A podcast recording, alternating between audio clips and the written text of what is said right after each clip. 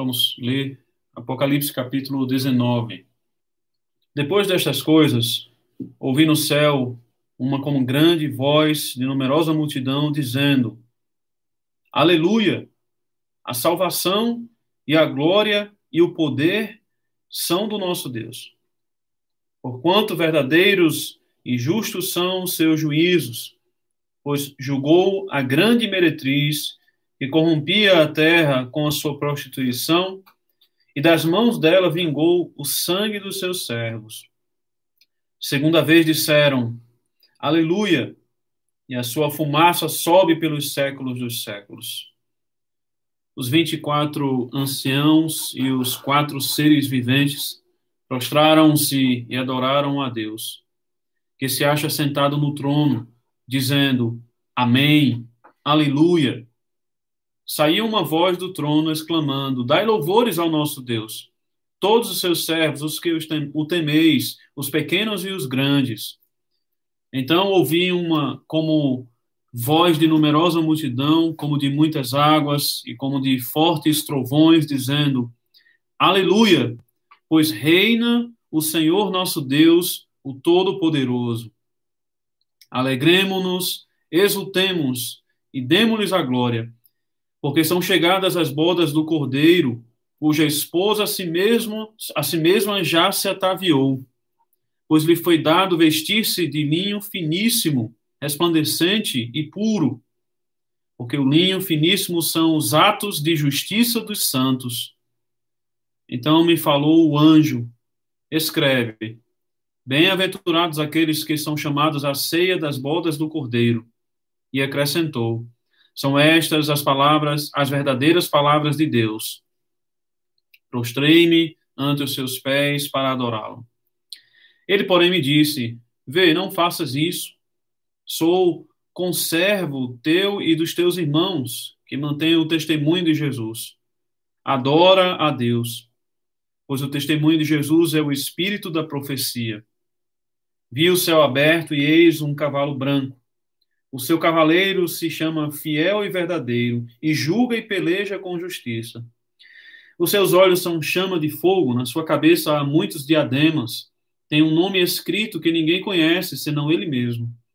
Está vestido com um manto tinto de sangue, e o seu nome se chama o Verbo de Deus. E seguiam-no os exércitos que há no céu, montando cavalos brancos, com vestiduras de linho finíssimo, branco e puro sai da sua boca uma espada afiada para que ela para com ela ferir as nações. E ele mesmo as regerá com cetro de ferro e pessoalmente pisa o lagar do vinho do furor da ira do Deus todo-poderoso. Tem no seu manto e na sua coxa um nome escrito Rei dos reis e Senhor dos senhores. Então vi um anjo posto em pé no sol e clamou com grande voz falando a todas as aves que voam pelo meio do céu: Vinde, reuni-vos para a grande ceia de Deus, para que comais carnes de reis, carnes de comandantes, carnes de poderosos, carnes de cavalos e seus cavaleiros, carnes de todos, quer livres, quer escravos, assim pequenos como grandes. E vi a besta e os reis da terra, com seus exércitos, congregados para pelejarem contra aquele que estava montado no cavalo e contra o seu exército. Mas a besta foi aprisionada, e com ela o falso profeta, que com os sinais feitos diante dela, seduziu aqueles que receberam a marca da besta e eram os adoradores da sua imagem. Os dois foram lançados vivos dentro do lago de fogo que arde com enxofre, os restantes foram mortos com a espada que saía da boca daquele que estava montado no cavalo. E todas as aves se fartaram das suas carnes. Até aqui a leitura. Então, essa é a leitura do capítulo 19 para você que chegou agora. Acabei de ler o capítulo 19 de Apocalipse. Se você não pegou a leitura do início, eu sugiro que você possa rapidamente depois da fazer uma leitura para que possa acompanhar o nosso estudo de hoje. E agora chegamos ao capítulo 19, já estamos na reta final aí. Só mais três capítulos para a gente encerrar depois de hoje.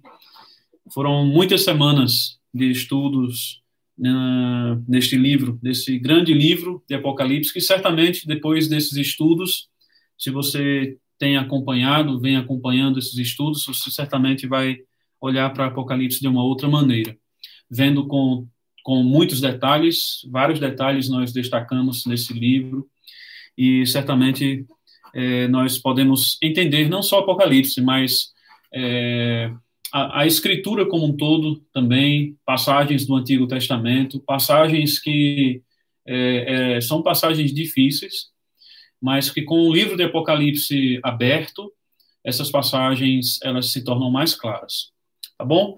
Deixe-me começar dizendo que esse capítulo ele ele pode ser dividido em, em pelo menos duas ou três maneiras. É, alguém que vai ensinar esse capítulo ou vai explicar pode explicar esse capítulo talvez até mais é, mais maneiras, digamos assim.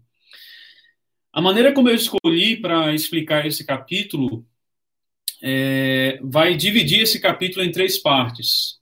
Eu entendo que talvez a melhor maneira de, de esclarecer esse capítulo é colocando três partes nesse capítulo. Eu entendo que talvez seria possível uma quarta parte, é, que esse capítulo fosse dividido numa quarta parte, mas eu preferi que fossem três partes, e uma dessas partes, que seria a primeira, ela iria incluir um tipo de subparte. Eu acho que ficaria melhor explicado assim, uma subparte é, da primeira parte. Então vamos ver assim, vamos ver esse capítulo em três partes, e eu começo com a primeira, que vai do verso 1 a, o verso, especificamente o verso 1 ao verso 10, é, perdão, do verso 1 ao verso 6, essa seria a primeira parte. E esse verso 1 ao verso 6, ele, na verdade, é uma conclusão daquilo que já vinha se, é, se, sendo falado no capítulo 18. Você deve se lembrar que o capítulo 18, ele é um capítulo que fala sobre a destruição da Babilônia, e vai falando sobre esse anúncio, né, de como ela será destruída, é, que a Babilônia certamente ela vai encontrar o seu fim.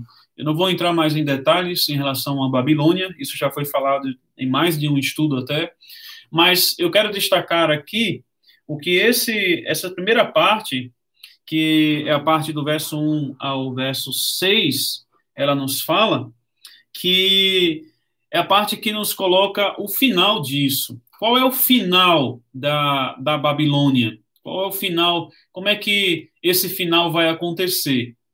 Então, há quatro aleluias, você pode ver aqui do verso 1 ao verso 6, há quatro aleluias, e esses quatro aleluias, eles estão falando coisas num, numa perspectiva, é, cada um trazendo uma perspectiva diferente de qual, quais, quais serão as consequências, ou, ou quais as consequências da queda da, da Babilônia. O primeiro deles é o primeiro Aleluia, que está no verso 1, que fala sobre a salvação e a glória e o poder são do nosso Deus.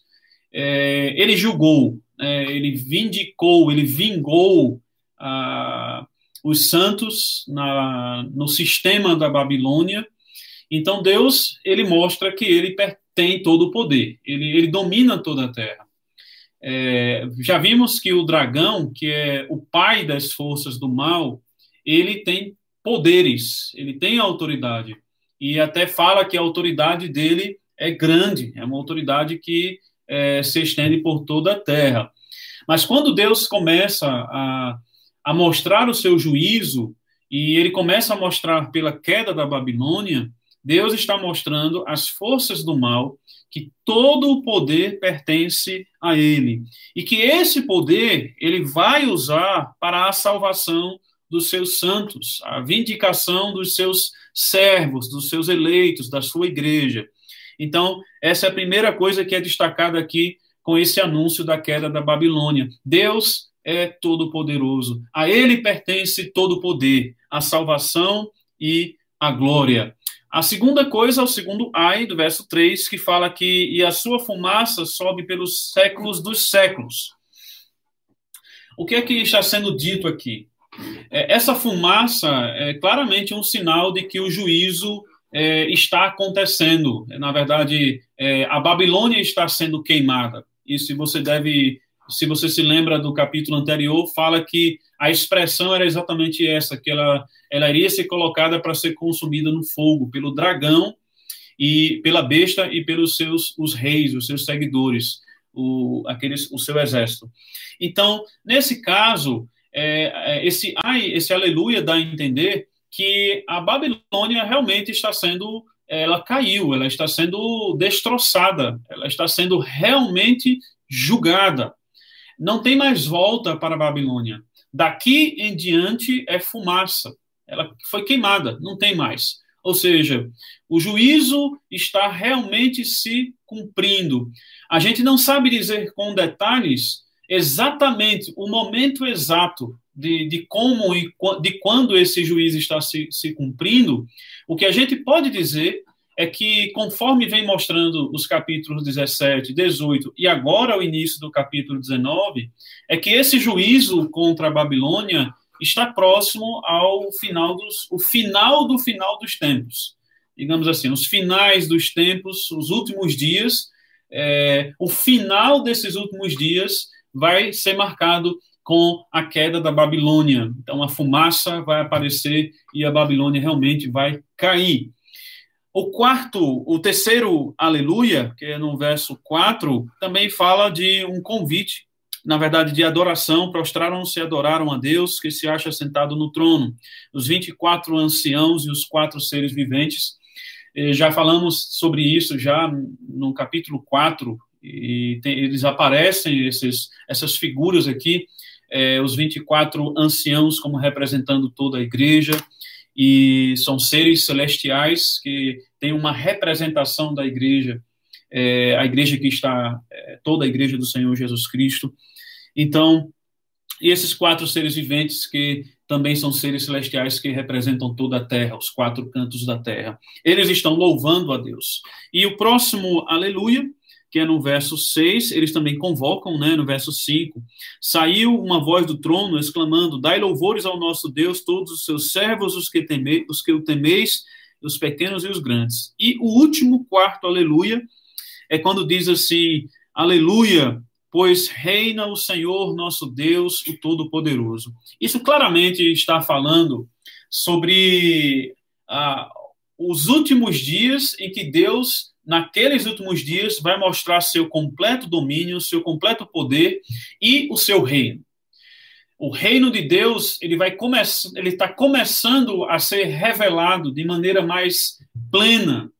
É, ele está inaugurando o seu reino no sentido de que a instauração do reino de Deus ela está começando a ser revelada com a queda da Babilônia, porque esses seis primeiros versos eles falam exatamente sobre isso, sobre a queda da Babilônia. E a conclusão, que esse, com esse último aleluia, é o anúncio do governo e do reino de Deus, que confirma com a queda da Babilônia que Deus é o rei soberano sobre todas as coisas e que ele está instaurando o seu reino, está próximo, no mínimo, podemos dizer que está bem próximo desse reino ser instaurado. Os princípios, é, as, os, primeiros, é, os primeiros anúncios já estão sendo feitos e esse anúncio, certamente, o principal deles é a queda da Babilônia. Isso é interessante que se confirma você deve lembrar que nós estudamos é, os sete, é, sete selos, as sete trombetas, as sete taças, e você vai, por exemplo, confirmar que na sétima trombeta, a descrição que é feita lá é muito semelhante com a, o que nós vemos nesses seis primeiros versos aqui, e que é a descrição do, do final dos últimos dias, com a queda da Babilônia, Deus começando a se revelar é, claramente, nitidamente, universalmente como todo-poderoso que está instaurando o seu reino. Basta você voltar um pouco para o capítulo 11, eu vou fazer uma pequena leitura aqui do verso 15 ao verso 18, e você vai confirmar isso, porque diz assim: O sétimo anjo tocou a trombeta, e houve no céu grandes vozes dizendo: O reino do mundo se tornou de nosso Senhor e do seu Cristo, e ele reinará pelos séculos dos séculos E os 24 anciãos que se encontram sentados nos seus tronos, diante de Deus, prostraram-se sobre os seus rostos e adoraram a Deus, dizendo: Graças te damos, Senhor Deus Todo-Poderoso, que és e que eras, porque assumiste o teu grande poder e passaste a reinar. Na verdade, as nações se enfureceram. Chegou, porém, a tua ira e o tempo determinado para serem julgados os mortos, para se dar o galardão aos teus servos, os profetas, aos santos e aos que temem o teu nome, assim aos pequenos como aos grandes, e para destruíres os que destroem a terra. Então, essa sétima trombeta, que é o anúncio do juízo final, a chegada do juízo final, está claramente sendo repetida aqui nesses seis primeiros versos do capítulo 19, que exatamente são os versos que finalizam a destruição da Babilônia. Então, essa primeira parte é, é um pré-anúncio, né, é um pré-anúncio de que o final da história está se cumprindo, está chegando. Só que aí vem uma, a segunda parte. Eu falei que a primeira parte seria incluída uma subparte. Na verdade, não é, é a última. Eu me enganei. Então, vem a segunda parte aqui, e você tem essa segunda parte que está falando dos versos 7 aos versos 10, é que a, o final, o início do final dos tempos, a, com a queda da Babilônia, vai ser seguido, ou pelo menos vai também nele ser revelado, a, a noiva do, do cordeiro, a, as bodas do cordeiro, elas vão acontecer no sentido de que é, a noiva vai chegar para o casamento, ela está se ela está chegando, ela está se aproximando. Então, durante séculos e séculos, a noiva estava lá e agora chegou a hora com a queda da Babilônia, chegou a hora dessas bodas, né, de, de, desse encontro, essa festa do noivo com a sua noiva. E aí, o verso 7, é, que vai iniciar essa chegada da consumação é, da união de Cristo com a sua igreja, é, o verso 7 vai começar a apresentar a noiva. E aí, ela é apresentada de duas maneiras. É interessante a maneira como as maneiras como, são, como ela é apresentada aqui, porque ela é apresentada de duas formas. Você vai ver que no verso 7, ela vai dizer, vai dizer que a si mesma ela se ataviou. Ela diz: Alegremos-nos, exultemos, exultemos e demos-lhes a glória, porque são chegadas as bodas do cordeiro, cuja esposa a si mesma já se ataviou.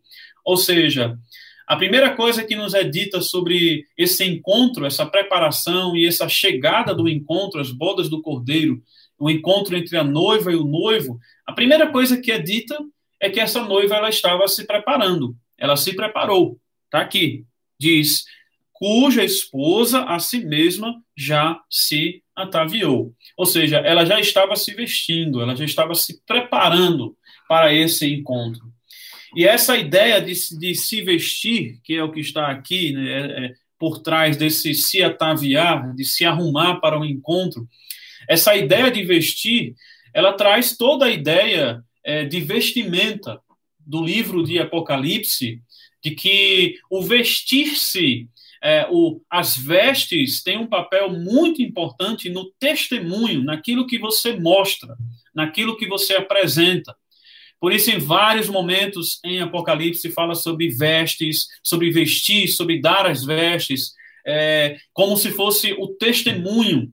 Então, a ideia aqui é de que realmente essa esposa ela estava se preparando durante todo o tempo para a chegada do seu noivo, e essa preparação tem a ver com o vestir-se. E esse vestir-se tem a ver com a sua fidelidade diante da incredulidade do mundo e diante de todas as coisas que vêm acontecendo aqui no contexto de Apocalipse, que nós já falamos várias vezes contexto de prostituição é, espiritual, idolatria, é, perseguição aos cristãos. Então, nesse contexto, a igreja estava se preparando, se ataviando de, durante todo esse tempo para se encontrar com o seu noivo. Então, essa ideia de vestir tem a ver com a ideia de fidelidade da igreja. E isso vai ser confirmado com a outra maneira como é falado sobre essa noiva, esse encontro, essa maneira como a noiva é apresentada. No verso 8 diz assim: pois lhe foi dado vestir-se do linho finíssimo, resplandecente e puro, porque o linho finíssimo são os atos de justiça dos santos. Ou seja, agora é realmente declarado que esses santos eles se vestiram, eles, é, ele tem um vestir-se, e esse vestir-se está ligado aos seus atos de justiça, porque diz os atos de justiça dos santos. Ou seja, a noiva é apresentada como a, a, noiva que está se arrumando para o encontro com seu noivo, para as bodas, para a festa, para a consumação do casamento, e ao mesmo tempo fala que foi dado a ela vestir-se, e vestir-se é vestir o linho finíssimo, resplandecente e puro, e fala que isso é, esse linho finíssimo é, são os atos de justiça dos santos. Então, isso claramente está falando sobre a fidelidade da igreja. Agora, tem um porém aqui, que é interessante e a gente precisa destacar aqui. É que esses, essas vestimentas, elas que têm a ver com a demonstração de fidelidade, essas vestimentas, ela tem um quê de ambiguidade. Tem ambiguidade aqui. E a ambiguidade ela é apresentada. Ela é apresentada quando você vai do verso 7 para o verso 8, essa ambiguidade ela é apresentada. Por quê? No verso 7 diz que ela estava se vestindo, que ela se vestiu. No verso 8 diz que foi lhe dado vestir-se. Então, é, ela se veste ao mesmo tempo que é dado a ela o vestir-se. Então, isso é ambíguo. É, ela vai se vestindo ao mesmo tempo vestem ela, dá ela para se vestir. Ou seja, é, a natureza desse vestir-se em si já é ambíguo. Esse vestir-se como sendo um testemunho de fidelidade da igreja diante da incredulidade do mundo e da sua perseguição, esse vestir-se em si, ele já é ambíguo. Ambíguo quer dizer, ou seja, que tem duas coisas aí dentro. E essas duas coisas estão aí no verso 7 e 8. O verso 7, ela se veste, e o verso 8, ela é vestida. E a natureza desse vestir-se é exatamente isso. É algo que você toma e faz, você é responsável por fazer isso. A igreja, ela é responsável por se manter fiel, ela vai se vestindo para se encontrar com o seu noivo, na sua responsabilidade de manter o seu testemunho, as suas vestes, mostrar com as suas vestes que ela é fiel, ao mesmo tempo em que ela é responsável, ela recebe essas vestes. Ela recebe esses atos de justiça. Não, não é algo que exatamente é criado por ela. A igreja, ela tem a sua responsabilidade, mas ao mesmo tempo ela tem a, a, a, o papel de receber, de, de receber de Deus o dom das vestes, essa justiça. Então, essa natureza aqui das vestes, ela é ambígua e enfatiza a responsabilidade da igreja de vestir-se, que a igreja estava realmente vestindo-se, mas ao mesmo tempo fala da parte de Deus que há uma recompensa, Deus está recompensando a igreja, porque ele está vestindo a igreja, mas ao mesmo tempo essa, esse vestir a igreja como recompensa é um dom é uma dádiva divina. Deus está dando o vestido. Os santos, para a gente resumir isso, eles vestem o vestido que lhe é dado. Ou seja, a justiça que os santos estão demonstrando na sua fidelidade, na verdade, é a justiça que eles recebem. Então, essa ambiguidade é forte aqui. Em, todo, em toda a Escritura Sagrada, há essa ambiguidade, esse duplo, digamos assim, esse duplo sentido da justiça dos santos, em que eles recebem essa justiça, ao mesmo tempo que eles mostram essa justiça com as suas obras. Por isso que é falado de atos de justiça dos santos. Há um texto que é Isaías capítulo 61, eu quero ler esse texto. Isaías capítulo 61, é, verso 10. Pedi para você abrir comigo. Esse texto ele, ele tem aqui, ele vem como um pano de fundo para essa passagem, esse vestir-se da igreja, Isaías 61, verso 10. Vamos ler verso 10 e 11. Vejam só, diz assim: Isaías 61, verso 10. Regozijar-me-ei muito no Senhor. A minha alma se alegra no meu Deus.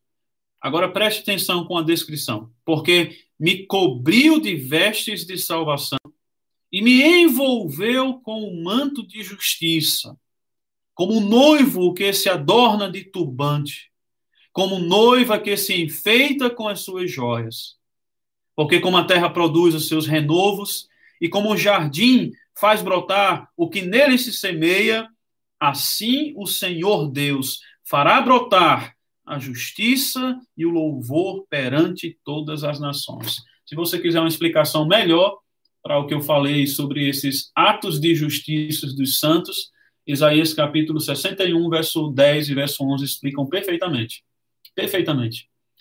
Que esses atos de justiça dos santos são demonstrados por eles na sua fidelidade, mas eles recebem esses atos como um dom de Deus e a recompensa que eles recebem com esse vestício é claramente um dom de Deus da sua justiça. Então está aqui até a linguagem de noivo e noiva que estão se encontrando, estão se organizando, estão se arrumando.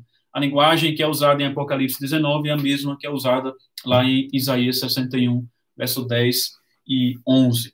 Então, é, a ênfase aqui, certamente, é de que a igreja ela é responsável pela sua fidelidade, ao mesmo tempo que ela recebe de Deus uma recompensa, que é uma dádiva, e que mostra que ela, na sua fidelidade, ela recebeu de Deus essa justiça, ela recebeu esses dons. Essas vestes, elas, a igreja toma a veste, ela toma o vestido que lhe é dado. É exatamente isso que acontece. E é o que está sendo dito aqui nesse encontro, é, nas bodas do Cordeiro, e que a noiva está sendo apresentada. Agora, uma questão, por que isso está sendo colocado aqui? É, não é, não parece que é à toa, sem razão, que esse encontro e essa apresentação da noiva que é, acontece logo após a destruição da Babilônia, não é à toa. Porque o, a maneira como isso é demonstrado, e até esse, esse, esse sentido das vestes como sendo um testemunho de fidelidade, isso mostra que a igreja, ela passou por todos esses anos, todos esses séculos, debaixo de uma opressão, a opressão das forças do mal, e no caso aqui, a primeira delas que aparece aqui como sendo derrotada é a Babilônia. Então, é, ela aparece depois com essa vestimenta, esse, essas, essas vestes puras, brancas, é, resplandecentes, que falam sobre a pureza dela, os atos de justiça. Ou seja, essas vestes, elas mostram que a igreja estava passando por profunda tribulação e essa tribulação, ela foi necessária, ela aconteceu para que essa fidelidade da igreja aparecesse. Ou seja, a esposa de Cristo, a igreja, ela é apresentada com essas vestes depois da prova, depois da tribulação, depois da perseguição, depois de passar séculos e séculos debaixo de opressão e perseguição, aí depois disso ela é apresentada. Ou seja, a ideia é como se foi necessário a igreja ter passado por isso para que fosse purificada e revelasse a justiça que recebeu de Deus. Então, a mensagem aqui é essa. As bodas do Cordeiro não é só um encontro de Cristo e a sua igreja, mas as bodas do Cordeiro é o encontro da noiva de Cristo que passou pela prova, passou pela tribulação, passou pela perseguição e foi necessário passar por isso para que ela se mostrasse como sendo a noiva. Ou seja, ela é apresentada da seguinte maneira: está aqui, a tua fiel esposa, que é totalmente diferente e é o contrário da prostituta. Até a comparação das vestes a gente pode perceber. Se você olhar para o que é descrito lá com, com respeito à meretriz, a prostituta, e você compara aqui com o que é dito res, com respeito à noiva, ou seja, uma é fiel, essa é fiel. Ela passou pelas tribulações. Foi necessário para que provasse a igreja e ela se mostrasse fiel. Ou seja, a, a essa, essas bodas do Cordeiro revela a fiel noiva do Senhor Jesus Cristo. Não é só a revelação do noivo fiel, mas é a revelação da esposa fiel que permaneceu firme diante das tribulações, dos ataques das forças do mal. A terceira parte, que eu disse que estaria dividida aqui, eu falei antes da primeira, mas é a terceira, é a que vai do verso 11 ao 21. Essa terceira parte tem uma parte dentro dela. Na verdade, é como se fossem duas partes, mas como estão bem relacionadas, pode ser tratada como sendo uma parte só. Essa primeira, essa terceira parte, ela é a própria chegada do noivo. E a chegada do, a chegada do noivo aqui, como eu falei, começa com uma apresentação. Quem é esse noivo? E há duas coisas que é, são apresentadas com respeito a esse noivo que chega para as bodas do cordeiro, para ver a sua noiva.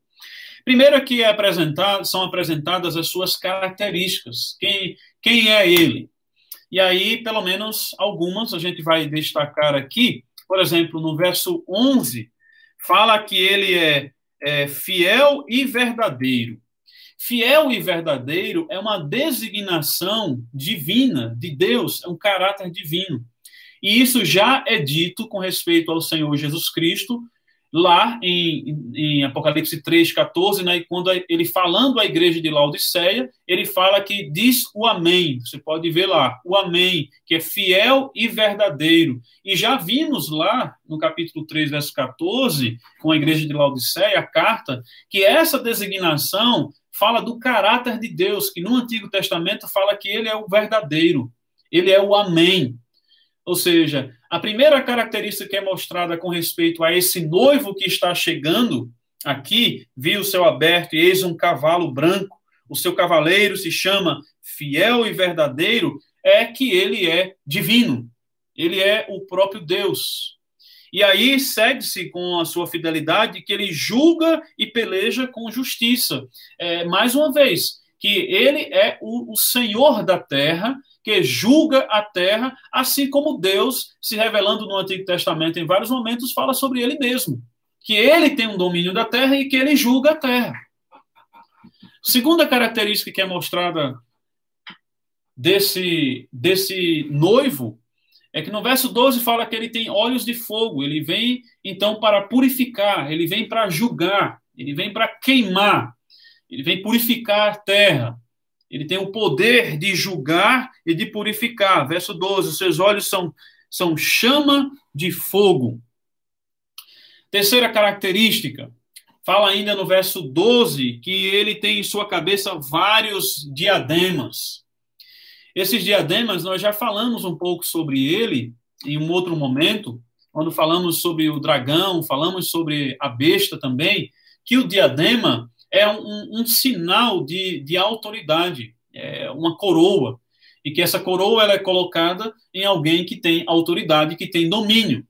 Então, nesse caso aqui, fala que esse cavaleiro, é, que vem num cavalo branco, eis o cavalo, cavalo branco, o cavaleiro, que é fiel e verdadeiro, e que ele tem olhos para julgar e para purificar, esse cavaleiro, ele tem autoridade. Só que é interessante a maneira como fala aqui sobre os seus diademas, é que ele tem muitos diademas. E aí você volta, se você voltar para o, para o que se fala sobre o dragão e fala sobre a besta, que também tem diademas, o dragão, se não me falha a memória, são sete, sete diademas sobre as suas sete cabeças. A besta tem dez diademas sobre os seus dez chifres e que todos esses, tanto da besta, quanto do, tanto do dragão quanto da besta, estão falando de, realmente de que eles têm uma aparente autoridade, eles têm autoridade no mundo, só que o problema é que quando se fala sobre esse cavaleiro que vem no cavalo branco, ele tem uma autoridade muito maior. Porque a numeração lá, que fala sobre dez diademas sete diademas sobre as sete cabeças do dragão e dez diademas sobre os dez chifres da besta, aquilo, esses números, eles são ultrapassados quando é dito que tem muitos. E vale ressaltar que aquilo que é dito com respeito ao dragão e à besta, que eles têm diademas, tem muito mais, está muito mais relacionado à maneira como eles se veem, porque até fala sobre blasfêmias eles falam blasfêmias. E essas blasfêmias são reivindicações daquilo que pertence somente a Deus, que é o domínio completo e o poder sobre todas as coisas. Então, esse que vem sobre o cavalo branco, ele tem domínio e autoridade sobre tudo. Tudo. Tem muitos diademas. Ele tem autoridade sobre o dragão, ele tem autoridade sobre a besta e sobre qualquer força do mal. Outra característica, ele tem um nome que só ele sabe. Está dizendo aqui, tem um nome escrito ainda no verso 12 que ninguém conhece senão ele mesmo.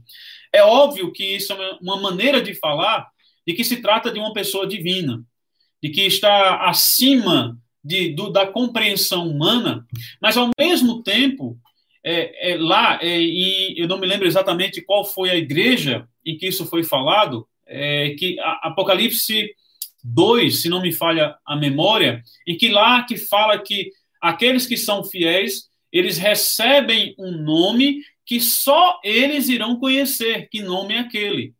E lá, aquele nome que eles vão receber é exatamente esse nome aqui que ninguém conhece, que só ele mesmo conhece. A ideia é que, que se trata de uma pessoa divina, mas que lá, na igreja, essa pessoa divina é revelada, mas não a todos, claro. É revelada àqueles que o conhecem, ou seja, recebe o nome e só aqueles que têm esse nome é que conhecem quem ele é. Ou seja, ele tem um nome que ninguém conhece, só ele sabe. Aqui, no sentido de que ele é sublime, soberano, excelso, está acima da compreensão humana.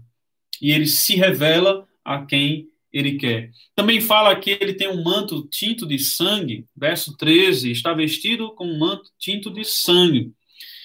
É interessante essa expressão, porque quando você olha assim, que ele tem um manto de tinto de sangue, a primeira impressão que você tem é de que está falando, claro, se esse é o Senhor Jesus Cristo e é o Senhor Jesus Cristo que está vindo encontrar-se com a sua igreja, se é ele e é ele, ele esse manto tinto de sangue, a nossa inclinação seria de acreditar que está falando sobre o sangue dele que foi derramado. Mas é interessante que diante desse contexto, em que a maneira como ele está vindo aqui, e depois eu vou destacar mais isso, não está falando sobre o sangue dele derramado.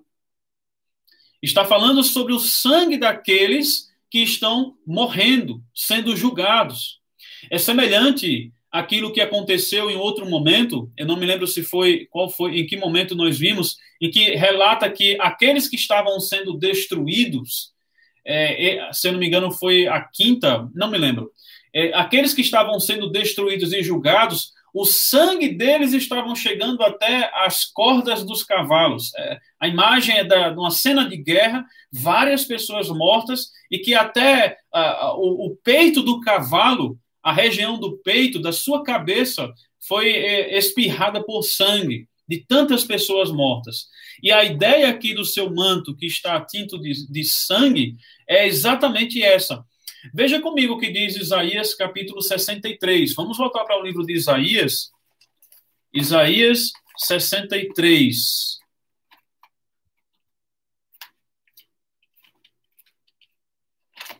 Isaías 63, versos 1 a 4. Veja como esse, esses versos eles falam e a relação deles com aquilo que é dito lá em Apocalipse. Isaías 63, de 1 a 4. Quem é este que vem de Edom, de Bos, Bosra, com vestes de vivas cores, que é glorioso em sua vestidura, que marcha na plenitude da sua força? Sou eu que falo em justiça, poderoso para salvar. Verso 2: Por que está vermelho o traje e as tuas vestes como as daqueles que pisa no lagar? O lagar eu o pisei sozinho. E dos povos nenhum homem se achava comigo. Pisei as uvas na minha ira, no meu furor as esmaguei. Agora vê o que vai dizer. E o seu sangue me salpicou as vestes e me manchou o traje todo. Porque o dia da vingança me estava no coração e o ano dos meus redimidos é chegado. Ou seja, Deus vindo para julgar, vingar, e a vingança dele é tão grande contra os adversários do seu povo que a, a, o sangue deles vai manchar as próprias vestes. É isso que está sendo dito aqui em Apocalipse. Apocalipse, verso 13, quando diz, fala sobre o seu manto, verso, é verso 13, que fala sobre o seu manto, está falando de um manto tinto de sangue daqueles que estavam sendo julgados. E o nome fala, outra característica dele é o verbo Davi, verbo de Deus. Interessante que antes disse que não tinha nome, agora diz que o nome dele é verbo de Deus. Então, claramente, a ideia de não ter nome é de algo que é privado, divino, somente divino, e agora ele revela-se como aquele verbo de Deus. É claro, está tá enfatizando aqui ah, o seu poder de julgamento. Não é, esse verbo de Deus aqui não tem o mesmo sentido que João capítulo 1 lá. João capítulo 1 está falando sobre o verbo de Deus, a palavra de Deus, aquele que age como Deus, em nome de Deus, mas ali no sentido de criador, de redentor, aqui é o sentido de juiz. A palavra ligada à justiça. Tanto é que quando fala que ele julga, fala que ele julga com a espada que sai da sua boca. Ou seja, o verbo de Deus é aquele que vai julgar e vai julgar com a sua boca, com a palavra. Ele vai punir com a sua palavra. Esse verbo de Deus tem um papel judicial. Então, está aqui a última característica. Agora, esse capítulo mostra, essa sessão também mostra que esse noivo ele tem ações, ele faz coisas. E o que é que ele faz? Há três coisas aqui que a gente precisa destacar. Primeira coisa é que o verso 14 fala que ele conduz um exército. Tem um exército aqui. Diz: E seguiam-no os exércitos que há, há, no céu montando cavalos brancos com vestiduras de linho finíssimo, branco e puro. Ele comanda um exército. Há uma dificuldade aqui em saber que exército é esse. Exército, já fala aqui que, de, que estão, está montado em cavalos brancos, veste linho finíssimo, branco e puro. Nós sabemos que os anjos, em toda a Escritura, falam que os anjos irão participar do juízo divino. E, na verdade, o livro de Apocalipse em todo momento está mostrando isso.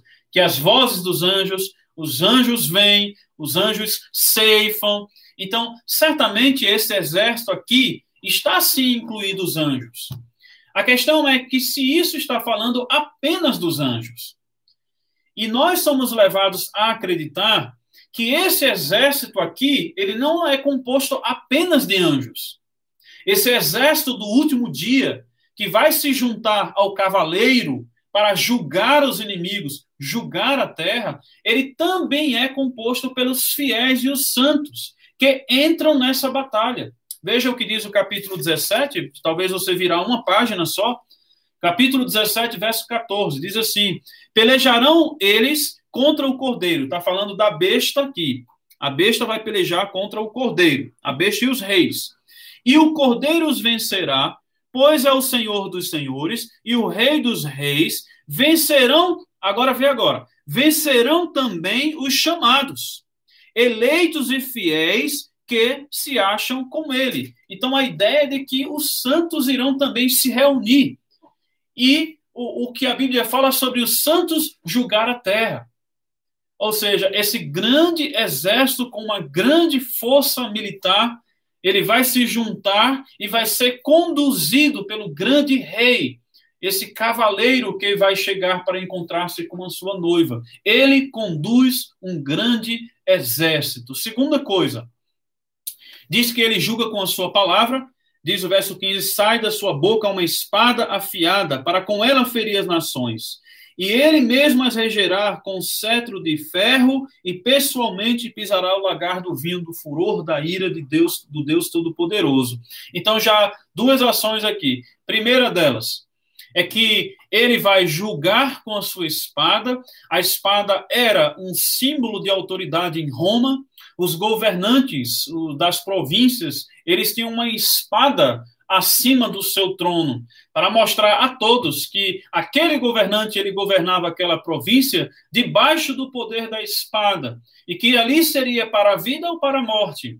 O governo dele seria para a vida ou para a morte, ou seja, Cristo virá com essa espada. Ele vai mostrar que é ele que tem autoridade, poder sobre a vida e sobre a morte. Ele é quem determina quem vive e quem morre. e ele julga a todos aqueles, ele mata, ele vem realmente para destruir todos aqueles que estão perseguindo a sua igreja. Terceira coisa é que ele tem um nome inscrito na sua coxa, diz aqui, tem seu nome no seu manto e na sua coxa um nome inscrito, Rei dos Reis e Senhor dos Senhores. A ideia aqui é de que na sua coxa, o lugar onde ele coloca a sua espada, é, é, onde ficaria o lugar visível de um guerreiro sobre o seu cavalo, que é exatamente a maneira como ele está aqui. Um guerreiro sobre o seu cavalo, a primeira coisa que é visível a um confronto é o lugar onde fica a sua espada. E lá no lugar onde fica a sua espada, na sua coxa, está lá inscrito: Rei dos Reis e Senhor dos Senhores. Ele veio para subjugar a todos e para instaurar o seu reino. É você imaginar e ver que um cavaleiro está vindo, ele vem enfrentar um exército, quando o exército olha para o cavaleiro, que olha para a sua espada, está lá. É o rei dos reis e senhor dos senhores, aquele que governa toda a terra. Então, toda essa descrição das suas ações, de quem ele é e das suas ações, não estão falando de um noivo é, convencional, esse noivo que está vindo para encontrar-se com a sua noiva é, na verdade, um, um guerreiro. É um noivo guerreiro. Ele vem para julgar, ele vem encontrar a sua esposa, que é achada fiel, e ele vem para julgar aqueles que estavam perseguindo a sua noiva. E toda essa descrição aponta para o que acontecia nesse período que era o triunfo romano. É, toda essa descrição não é inventada, mas é uma descrição que era comum também as pessoas observarem nos generais e imperadores vitoriosos. E eles voltavam da guerra e muitos deles, dos imperadores, se vestiam até de branco, exatamente essas as vestes da vitória, eles se vestiam de branco, e eles vinham em seu cavalo com seu exército entrando na cidade, ele entrava pelas portas da cidade e aí ele ia direto ao trono. E lá, muitas vezes, ia ao templo dos deuses, fazia o seu sacrifício e se sentava no trono como sendo aquele que governava, aquele que reinava sobre os povos, aquele que tinha poder da espada para matar quem ele quisesse. Era assim como entrava o, triunfo, o aquele que triunfava, é, o vir triunfalis, essa expressão latina, o homem de triunfo, vir triunfalis, o homem de triunfo, era assim como ele entrava. E o Senhor Jesus, ele, ele já teve essa imagem, ele já apresentou essa imagem do vir triunfalis. Só que a primeira vez que ele apresentou essa imagem do vir triunfalis foi quando ele entrou em Jerusalém, na sua entrada triunfal. E aí você compara ah, como o Senhor Jesus entrou lá em Jerusalém, nas portas de Jerusalém, e como ele está vindo agora. Porque lá em Jerusalém entrou montado num filho de jumenta com doze discípulos, que não eram nada, considerando os exércitos, considerando o, o poderio militar da época, era nada. Doze discípulos, nada, não tinha nada. Então está lá o Senhor Jesus Cristo, o Rei, o soberano, aquele que governa as nações, montado sobre um filho de jumenta com doze discípulos. Ou seja, Lá ele entrou como vir triunfalis, mas ele entrou como homem de triunfo, sendo Salvador. Ele era Salvador, ele estava lá como Salvador. Aquela foi exatamente a característica do triunfo do Senhor Jesus Cristo entrando em Jerusalém, seguindo para a cruz, não para o trono, mas para a cruz. Mas ele entrou como Salvador. Agora, aquele que outrora havia entrado em Jerusalém sobre um filho de jumenta, ele traz agora, ele entra, volta com seu cavalo branco e para julgar as nações, com seu exército inumerável, exército que vem com espada para julgar e ele tem na sua coxa escrito Rei dos Reis e Senhor dos Senhores. É o guerreiro que é juiz, não é mais o Salvador, mas é o guerreiro que é juiz. Ele vem para se encontrar com a sua noiva com, como o juiz. E é o que é mostrado aqui Eu falei dessa subparte porque o que mostra que é que esse rei faz, esse soberano, esse guerreiro, do verso 17 ao verso 21, ele julga, há até um, um tipo de paródia, de ironia no verso 17 e 18, em relação a, é, em comparação às bodas do cordeiro, porque dizem assim, verso 17: Então vi um anjo posto em pé no sol e clamou com grande voz, falando a todas as aves que voam pelo meio do céu: Vinde, reuni-vos para a grande ceia de Deus. Então, as aves do céu estão sendo chamadas para a grande ceia. Mas qual é a grande ceia? Para que com mais carnes de reis, carnes de comandantes, carnes de poderosos, carnes de cavalos e seus cavaleiros, carnes de todos, quer livres, quer escravos, assim pequenos como grandes. Essa grande ceia, agora, não é mais aquela as bodas do cordeiro, em que o noivo vai estar com a sua noiva, ele vai encontrar a sua noiva fiel. Mas agora a ironia é que a, a igreja do Senhor Jesus Cristo estará diante de uma carnificina. E a carnificina será daqueles que a perseguiam. E de maneira que as aves do céu elas serão chamadas, porque isso é uma linguagem do Antigo Testamento, em que as aves do céu, vou dar os corpos para que as aves dos céus comam. Isso aparece em vários momentos do Antigo Testamento. Ou seja, as aves dos céus vão vir para esse banquete. E qual é o banquete que a igreja está sendo chamada para presenciar? Qual é a ceia? O que é que ela vai comer? Aí está lá. Vai comer corpos daqueles que a perseguiam: reis, comandantes, poderosos, cavaleiros, escravos, grandes, todos, todos, todos vão estar lá. E, claro, versos 19 e 20 fala que a besta, ela com seus reis, ela vai reunir o seu exército e vai tentar lutar contra o cavaleiro, esse que está montado no cavalo, verso 19 está dizendo isso, mas ela é aprisionada com o falso profeta, a besta e o falso profeta, o anticristo e o falso profeta, são aprisionados com seus e, e irão ser lançados no fogo, os dois, vivos. Vivos. É, é importante destacar isso aqui: vivos. A besta e os reis, aqueles que estavam servindo a besta, vão ser lançados vivos. Por que vivos? Porque será um tormento eterno. Eles vão saber, eles vão sentir. Já falamos em outro momento sobre isso. Não é um apagão que vai acontecer. É realmente um tormento eterno. Vivos, está dizendo, eles vão sofrer e vão sofrer eternamente no lago de fogo. E o restante foram os mortos, foram mortos com a espada que saía da boca daquele que estava montado no cavalo e todas as aves se fartaram das suas carnes, comeram. A ceia foi servida, o jantar foi servido e foi comido. Ou seja, Deus aqui, Jesus Cristo, o Senhor, com todo o domínio, todo o poder, ele veio e veio julgou não só a Babilônia, mas agora a besta e os reis que a serviam como o seu exército é o segundo grupo e que sofre o juízo de Deus. Primeiro foi a Babilônia e agora vem a besta e os seus servos. E assim nós encerramos esse capítulo. Cristo está aqui vindo para instaurar o seu reino. Ele termina o seu julgamento da Babilônia, ele faz o julgamento da besta e dos seus servos, e então começa a, a se desenvolver no seu reino aqui, a instaurar o seu reino.